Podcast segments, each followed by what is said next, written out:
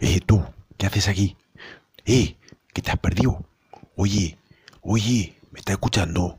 Que dicen que esto es un programa de radio, que hablan de cicloturismo. no se lo digas a nadie, no sea que se enteren y esto se pete. Bienvenidos a Explain Cicloturismo, el único programa de radio que habla del campo, del monte, de la montaña, de la cabra, del perro, del gato, de la tienda, de la bicicleta, de la rueda, del hinchador, del sillín y de todo eso que te hace falta para disfrutar de la bicicleta y del mundo. Así que no te marches, quédate por aquí.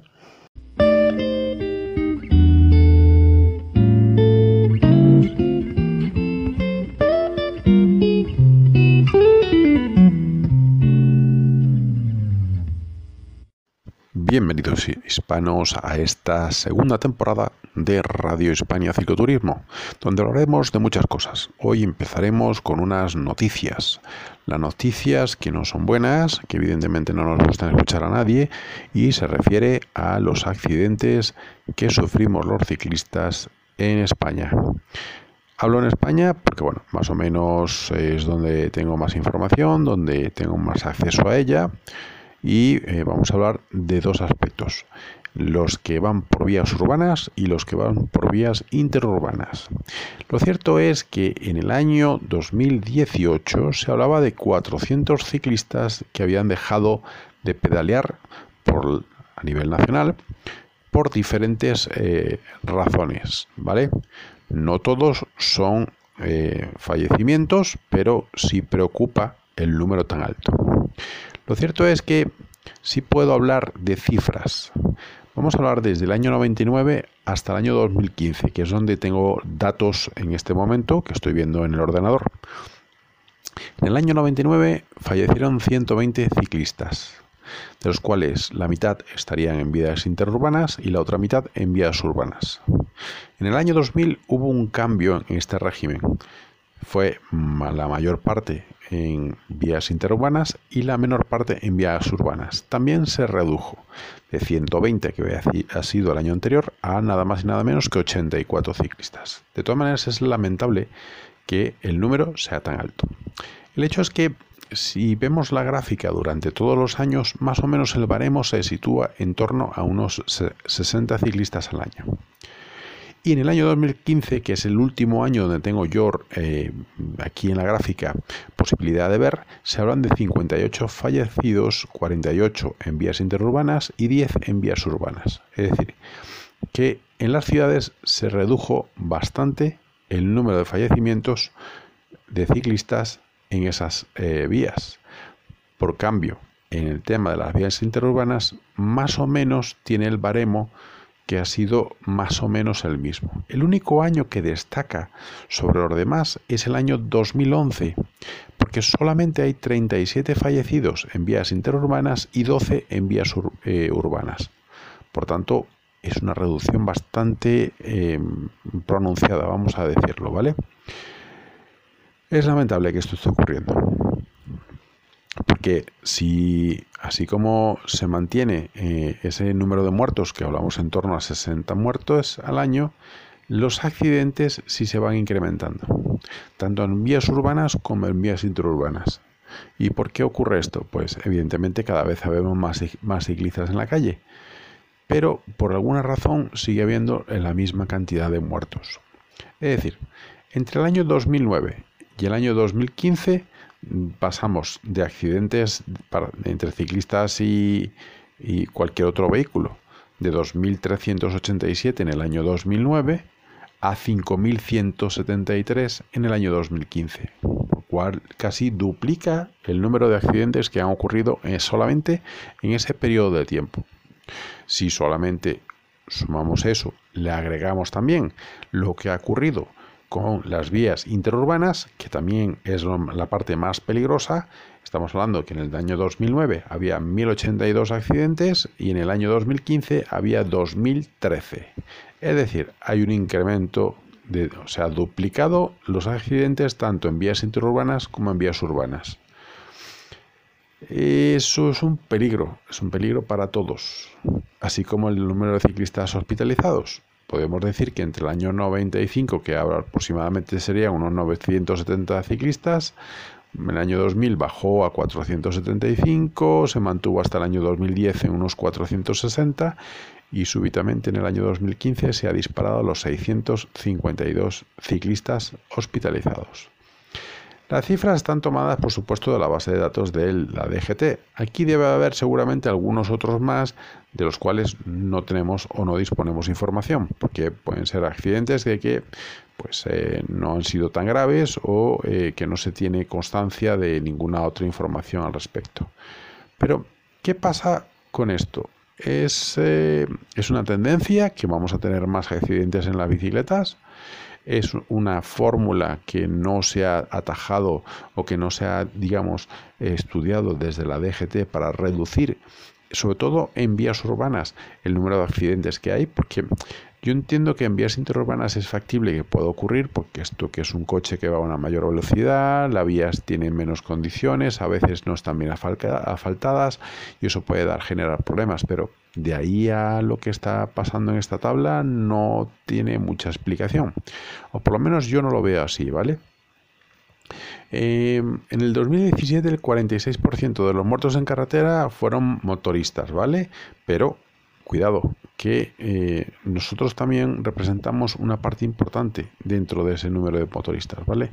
Estamos hablando que nosotros somos eh, aproximadamente solamente un 2% de ese número, pero al cuidar, al final y al cabo, es gente que muere sin necesidad, ¿vale? Son situaciones que, se ocurren eh, que no tienen, no tienen sentido. Pero bueno, en el año 2000, 2018, el año pasado, eh, pasado, no, antepasado, perdón, solamente eh, ocurrieron unos 78, 78 eh, fallecidos, ¿vale?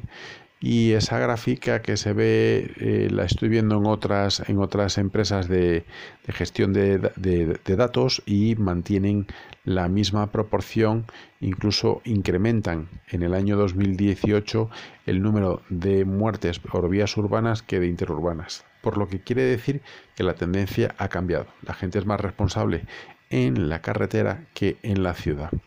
La mayoría de las personas que han tenido un accidente en bicicleta ha sido contra, evidentemente, turismos. Los coches son los más peligrosos para los ciclistas.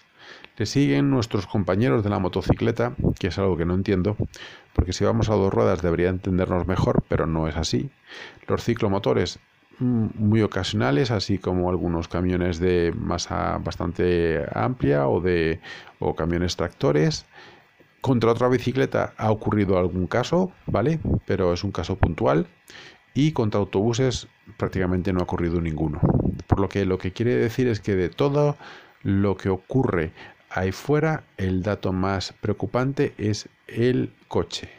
El vehículo particular sigue siendo un problema para los ciclistas, porque no, solamente vamos a poder tener un accidente con esa persona, sino que también corremos el riesgo de, eh, morir. ¿vale? Eh, aproximadamente en el año 2017 dice que ha habido un muerto grave por accidente en bicicleta dentro de la ciudad de Madrid. 690 tiene, se, se constatan como heridos leves, 67 como heridos graves. Es bastante triste saber que este, esta situación ocurre en la ciudad de Madrid. También tenemos que tomar en cuenta algo. Madrid es una ciudad muy grande, tiene mucho movimiento de gente y sinceramente que solo en un año haya fallecido una persona no es que debemos de alegrarnos, pero digamos que es bastante bajo. Pero el número de heridos leves y graves suman bastante. Estamos hablando de casi 750 personas. Cuidado, ¿eh? que eso ya sí es un número importante.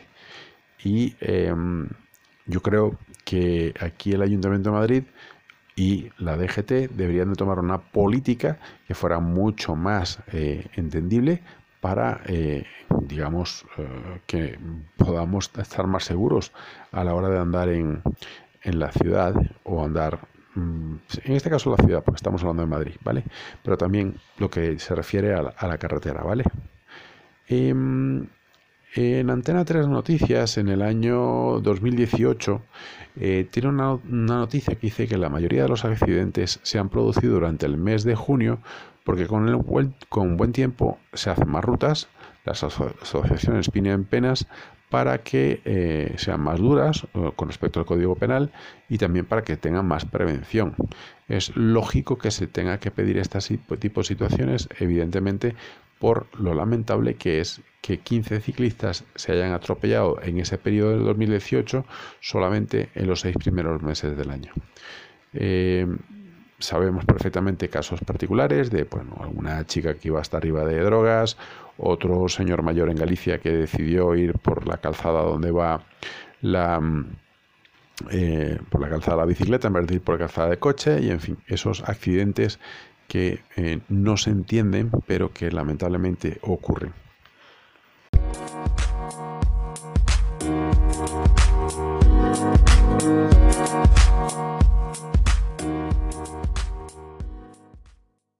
Y hacemos este pequeño break para deciros que si queréis y os aburrís de estarme escuchando por aquí por la radio, me podéis ver en YouTube. Echáis, metéis en YouTube, ponéis Hispania Cicloturismo y vais a ver de mí todo lo que os dé la gana. Tengo pues recetas para que comáis, tengo trucos para que apretéis vuestra bicicleta y la pongáis eh, a fina fina a andar como Dios manda. Y tengo pues rutitas por España, si queréis dar unas rutitas por España y en fin, alguna cosilla más que se me ocurra por ahí. Así que nada, ya sabéis, Hispania Cicloturismo en YouTube. Me podéis seguir en Facebook también y en Tumblr, si queréis ver alguna foto que pongo en Tumblr. Nada, así que ya sabéis. Bueno, bueno, me callo, me callo, que viene el chaval que sigue diciendo las cosas estas que está hablando. Que este tío no para, no para, no para. Bueno, continuando con, este capítulo de hoy, con este episodio de hoy, ah, vamos a ampliar algo más. Mm, aparte de hablar estas noticias que son un poco duras en cuanto a lo que es eh, bueno la muerte, el fallecimiento o un accidente, vamos a hablar de cuáles son las averías más comunes en la bicicleta, ¿vale? Las averías más particulares que nos vamos a encontrar. Y en mi opinión, las cinco más habituales o las cinco que más me han ocurrido suelen ser la número uno, que es la que más sufrimos siempre, que es el pinchazo, es evidente, es impepinable, es existente y el pinchazo es como tu amigo. Es un amigo que te recuerda que tienes que tomar la vida con calma y que cualquier obstáculo lo vas a poder hacer adelante. Es decir, un pinchazo es un buen amigo. Lo que pasa es que es ese amigo que a veces es un poco fastidioso y te aparece en el peor momento de todos, pero es algo que, que bueno, que no está mal, ¿no? El, el número dos, yo creo que la desincronización de los piñones. Eso de que eh, siempre tengas que estar ajustando eh, eh, todo el sistema de cambios y todo lo demás es inevitable. A veces porque el, cable del cambio se va estirando un poco, a veces porque em, los componentes de los cambios, si no son una marca que sea más o menos buena, van cediendo y tienes que estar volviendo a ajustar. Es decir, el tema de la desincronización de los piñones es evitar, o sea, es, impepinable, es otro, otro de los elementos que siempre ocurren, siempre están ahí, eh, digamos, mm, diciendo, oye, que hoy también estoy estoy aquí contigo.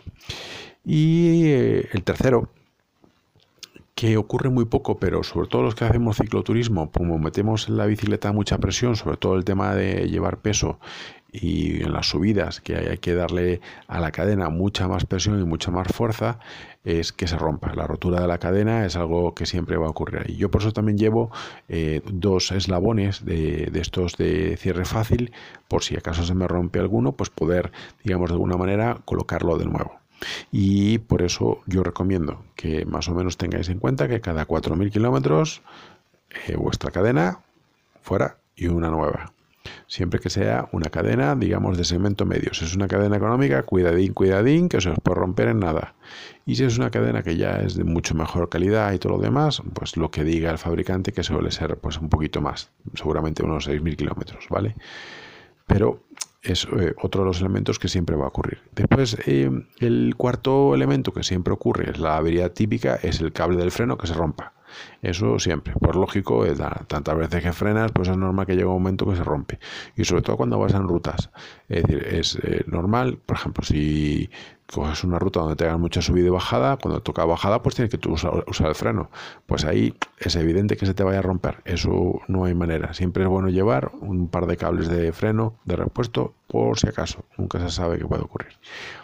Y el peor de todos los, eh, las averías que pueda sufrir, que esto sí es una pesadilla, eh, yo le llamo la pesadilla del cicloturista y he visto muchos que se les le ha pasado esto, muchos que han acabado con esta avería, porque es inevitable. Yo, por suerte, hasta ahora toco madera, como he sido bastante comedido y trato de llevar la cosa con mucha calma, no me ha pasado nada, pero no estoy libre de que no me pase. Es un radio roto. Y un radio roto, aparte del coñazo que es escucharlo todo el tiempo, plin, plin, plin, plin en la rueda, si tienes suerte de que no sea tanto. Otro es el movimiento que te va haciendo la rueda, que te lo va bailando, y eso es, es eso es insoportable. Sobre todo si la rueda está muy vieja o tiene mucho uso, eh, ella pues llega un momento que se fatiga y es normal pues que ya no dé más de sí y que acabe pues rompiéndose. Por eso eh, es uno de las eh, son digamos los cinco, las cinco averías más comunes que vamos a tener en la bicicleta, ¿vale? Son los problemas más más más básicos, ¿vale? Después, por supuesto, que hay muchas otras más, ¿vale? Y sobre todo, pues eh, averías frecuentes para arreglar, pues los que tenéis frenos de disco, pues a veces tenéis algunos inconvenientes también con eso, es decir, que son, son habituales, ¿vale? Pero los pinchazos de todos son los que más gana. El pinchazo, eso es inevitable que no vamos a tener que ver con él día sí y otro también. ¿Que puede haber más averías? Claro que puede haber muchas más averías de carretera. Eh, de carretera, de cicloturismo, de muchas cosas. Pero siempre tenemos que tener en cuenta de que lo básico que tenemos que llevar es un juego de llaves, preferiblemente Arien, o una, una llave de multiherramientas, que es lo más cómodo que hay, porque se concentra todas en una. Eh, un atornillador mixto, ¿vale? Por si hace falta apretar alguna cosa con un destornillador o lo que fuera. Eh, parches necesarios con su pegamento y su lija, ¿vale? Porque es inevitable. Un par de cámaras de repuesto, si vais a hacer una ruta, mm, digamos, de segmento medio, una ruta de 700, 1000 kilómetros, siempre bueno llevar vuestras cámaras de repuestos, su, una bomba, la bomba de, aire, que eso es inevitable. Em, ¿Por qué? Porque el pinchazo va a estar allí. Una rotura de cadena os va a hacer falta todas las herramientas que os estoy diciendo, ¿vale? Si podéis llevar de rotura de cadena un troncha cadenas eh, metido en vuestro kit de herramientas, yo lo llevo, llevo uno pequeño. Hay algunas llaves eh, algunas llaves de bicicletas, estas que vienen de multiherramientas, que ya traen su propio cadenas, por tanto es fantástico porque ya lo tiene incluido. Pero os puede hacer falta para colocar esos eslabones que conozco yo, que son de cierre fácil, que nos pueden ayudar pues, a volver a poner la cadena y poder seguir andando en bicicleta. Lo de la rotura de, de radios, eso ya es más complicado. Hay quien lleva radios, yo no suelo llevarlos. Eh, ¿Por qué ocurre esto? Pues mira, los radios se suelen romper básicamente si la llanta está doblada, si tiene un impacto lateral, si la rueda está mal radiada, o sea que no está bien hecha, ¿vale? Y sobre todo el sobrepeso. Por eso tenéis que tomar en cuenta que cuando llevéis una rueda que vais a llevar detrás, una alforja donde vais a llevar peso, tenéis que saber si vuestra rueda es capaz de llevar esa cantidad de peso que va a llevar. Si no, si no puede cambiar la llanta. No hagáis la locura, de coger, salir, salir en bicicleta con la rueda de esta manera y que se os rompa. Otra de, también de las averías que suele haber, que no comenté en la parte anterior, es lo del alburo de la dirección. A veces se, se ocurre que se va aflojando toda la tornillería de la dirección, entonces hay cierta holgura y es bastante molesto. Entonces hay que tener pues todas las llaves para volver a apretar todo otra vez. Yo por eso antes de, salir siempre reviso toda la tornillería y reviso que todo esté funcionando conforme lo que tienen que hacer. Eh, lo del tema del cambio ya lo he colocado, ya os he dicho que tenéis que estar encima de él, lo, la rotura del freno eh, del cable de freno es inevitable, siempre va a ocurrir, y la rotura del cable de cambio también siempre va a ocurrir. Em, el manillar suelto. El manillar, eh, si no sois de tocarlo mucho, normalmente no suele pasar mucho esta avería, pero hay algunos, sobre todo en los de carretera, que suele ocurrir, que se suele soltar y hay que estar siempre volviendo a apretar con la llave eh, correspondiente. Por eso tenéis que, antes de salir, yo ajusto, aprieto y veo que se está bien. Porque a veces se suelen soltar un poquito. Y da igual que la marca la bicicleta, ¿eh? Esto es algo genérico que les ocurre a todas, ¿vale?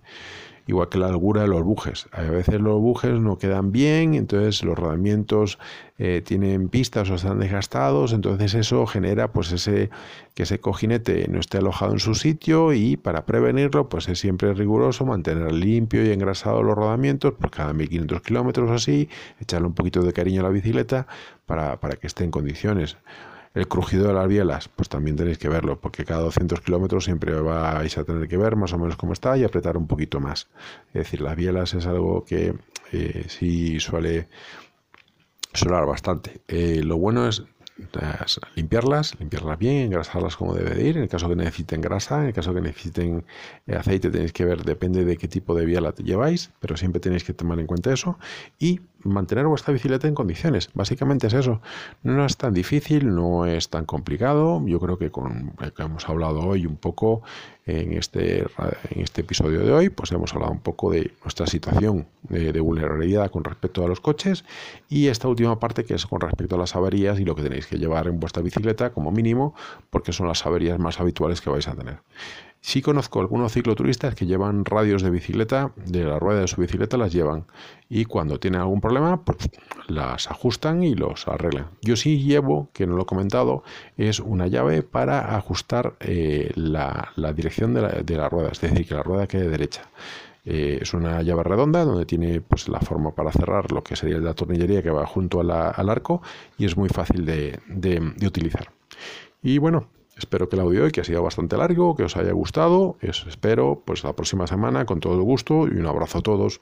Que tengáis una feliz semana y que disfrutéis de vuestra bicicleta. Y como dice el dicho, ruedas y pedales para que te quiero. Hasta luego. Bueno, siento mucho por esto se ha acabado por el día de hoy. Así como lo he dicho, hasta luego. Pero no sin deciros que si queréis, la semana que viene nos volvemos a ver, ¿eh? que todas las semanas por aquí, en el mismo sitio, a la misma hora, en el mismo sitio, y ya sabéis. Si tenéis ganas de pedalear, salir fuera, que el mundo nos espera. Si tenéis ganas de escucharme, solamente poner esto, Radio Hispania Turismo, en Anchor, en Spotify, en la plataforma que me estáis escuchando, porque va en todas las que tienen ellos. Así que ya sabéis, os esperamos la semana que viene aquí en Hispania Cicloturismo y si queréis decirnos algo, alguna idea, una propuesta que queréis, algo lo que se os dé la gana que queréis que hablemos, vais a Facebook, me lo decís, vais al YouTube y me lo decís, vais al Tumblr y me lo decís. Y si no, pues, pues nada, eh, no, te espero verte la semana que viene, eh, que tampoco la cosa es para que nos peleemos, eh, que tampoco la cosa es para tanto. ¡Hala!